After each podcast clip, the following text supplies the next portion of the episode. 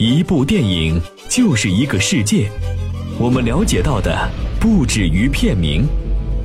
从声音中领略处处精彩，在电影里完成整个旅程。八九八，谈谈电影的世界。八九八，谈谈电影的世界。欢迎回到八九八谈谈电影，我是刘恰。今天咱们谈论的是《风声》。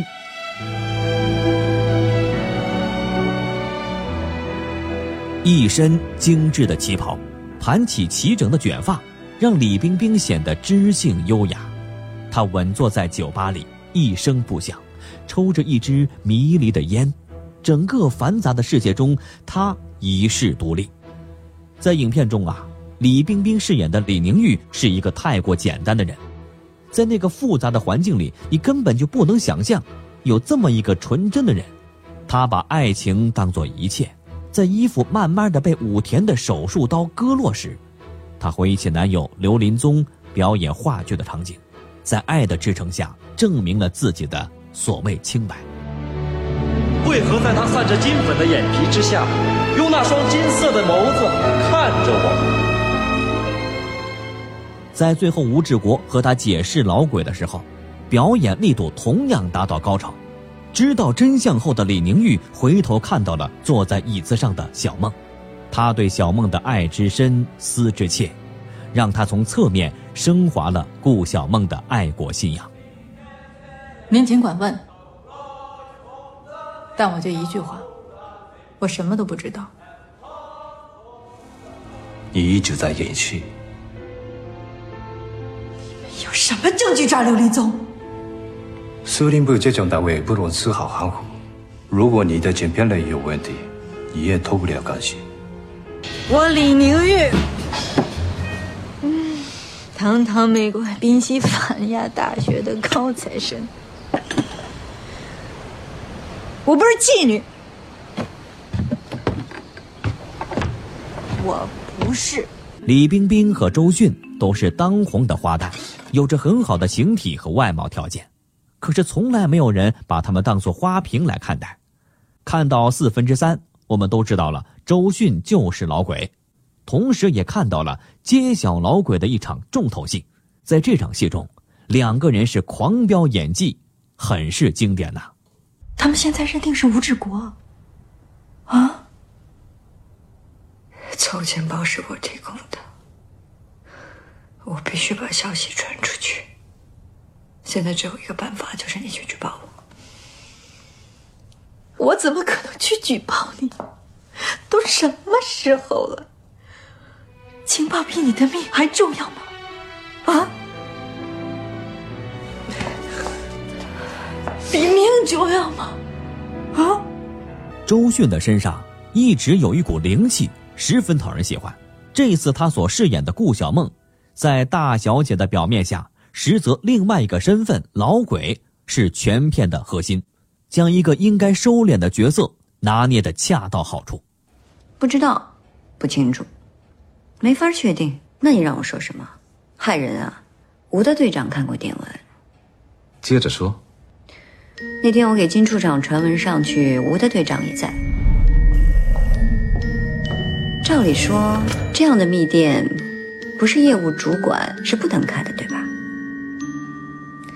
可是那天我给金处长陈文的时候，吴大队长不但没有回避，还上前看了一眼。照理说他不该犯这种错，但说穿了也没什么。周迅的表演使得王志文这样的实力派也无光芒可放了。王志文是谁啊？靠演技吃饭的。睡了吗，顾小姐？可这一部电影会使他有些失落，大概是因为。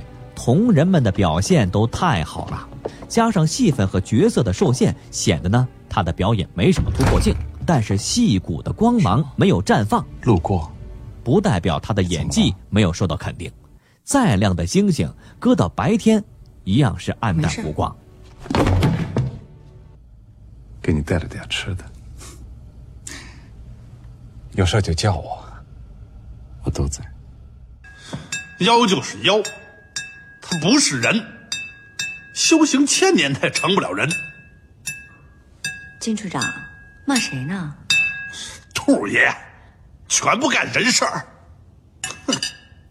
英达在生活中是一个聪明人，可是影片中的他所饰演的却是一个傻的要命、被吓得尿裤子、被耍得团团转的人，让人无法把他饰演的金局长和他联系在一块儿，只能感慨难得的糊涂，嘿，难得的演技。我哪干得了间谍？我连杀鸡都不干，我有胆子当共产党。老黄，你知道我呀？我这个军机处长。说穿了就是个屁呀，裙带关系嘛，是吧？我们家里的跟司令夫人那不是堂姐妹吗？哎，其他演员的客串演出无疑是锦上添花。段奕宏和朱旭开场的戏，提前就告诉咱们，这将是一个狂飙演技的戏。连唐生明将军都到南京跟汪主席合作了，还有齐谢元。和新建、李长奇，目前重庆方面是节节败退。蒋介石四面投降是迟早的事儿。王主席非常敬仰您，特别交代下来，让我今天一定请宁老到观礼台就坐，哪怕就一分钟。再说吴刚。最擅长饰演的是那种阴险到骨子里，表面上呢却一派坦然的人。这一般人三针下去，认罪的认罪，画押的画押。这吴大队长不是犯人。李冰冰饰演的李宁玉，苏有朋饰演的白小年，英达饰演的金生火，张涵予饰演的吴志国，还有周迅饰演的顾小梦。这五人在球庄，特别是在受刑时的表现，形成了个人独特的特征。李宁玉遭受武田裸体量身的刑罚后，几近疯狂，可以放弃傲气与才气，却因为拯救男友而选择让自己在这个保守的年代独自受辱。单从这一点来看，李宁玉是一个伟大的女性。白小年蒙冤受刑而死，临死之前苦苦求饶。作为伪军总司令侍从官，本应该是一人之下万人之上，却落得如此下场，反映了白小年身体的柔弱与内心的脆弱，也暴露出伪国民政府内部统治的阴险与黑暗。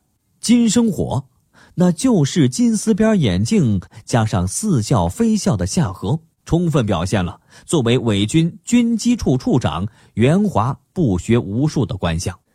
金生活因为压力与恐惧选择了自杀，也是伪国民政府腐败的裙带关系在枪声中倒地。老枪吴志国在经受了电刑、竹签刺刑之后，仍然是顽强不屈。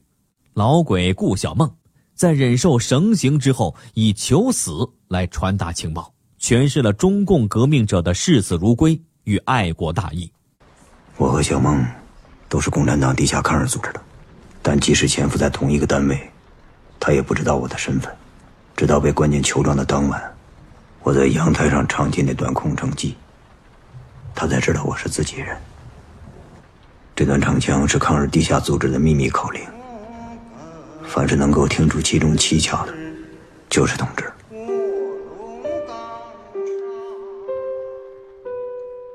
正如影片的原著当中麦家所说。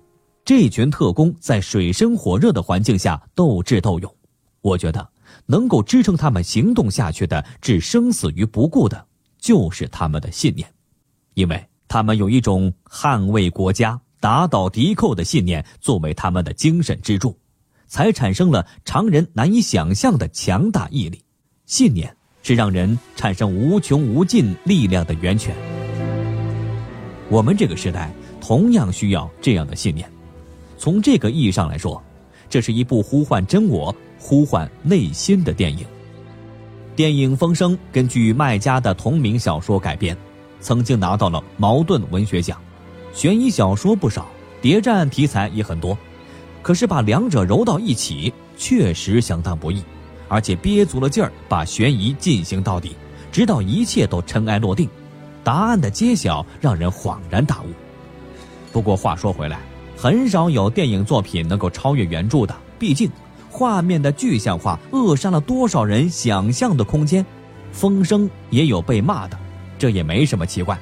再加上电影是生不逢时啊，和建国大业这个群星都去打酱油的大片撞了档期了，于是就这样被淹没在历史当中。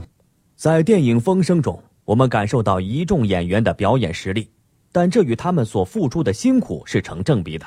经历过努力才会有收获，是一个简单的道理。这一点在生活中十分常见。比如你在钓鱼的时候需要静心，出海的时候需要体能。电影八九八潇湘电影广播开播第一季大型户外体验之旅海钓，作为一项有趣的户外娱乐活动，参与其中，满满的捕鱼收获，可能让你对这个过程更加深有感触。说不定您的收获就能把海钓之旅的开销给挣了回来。相信一定将是你一生的难忘经历。拨打电话幺七七零八四七四九七八幺七七零八四七四九七八参与咨询，随匪星脑号出发吧！感谢收听今天的八九八谈谈电影，欢迎继续锁定电影八九八，精彩继续。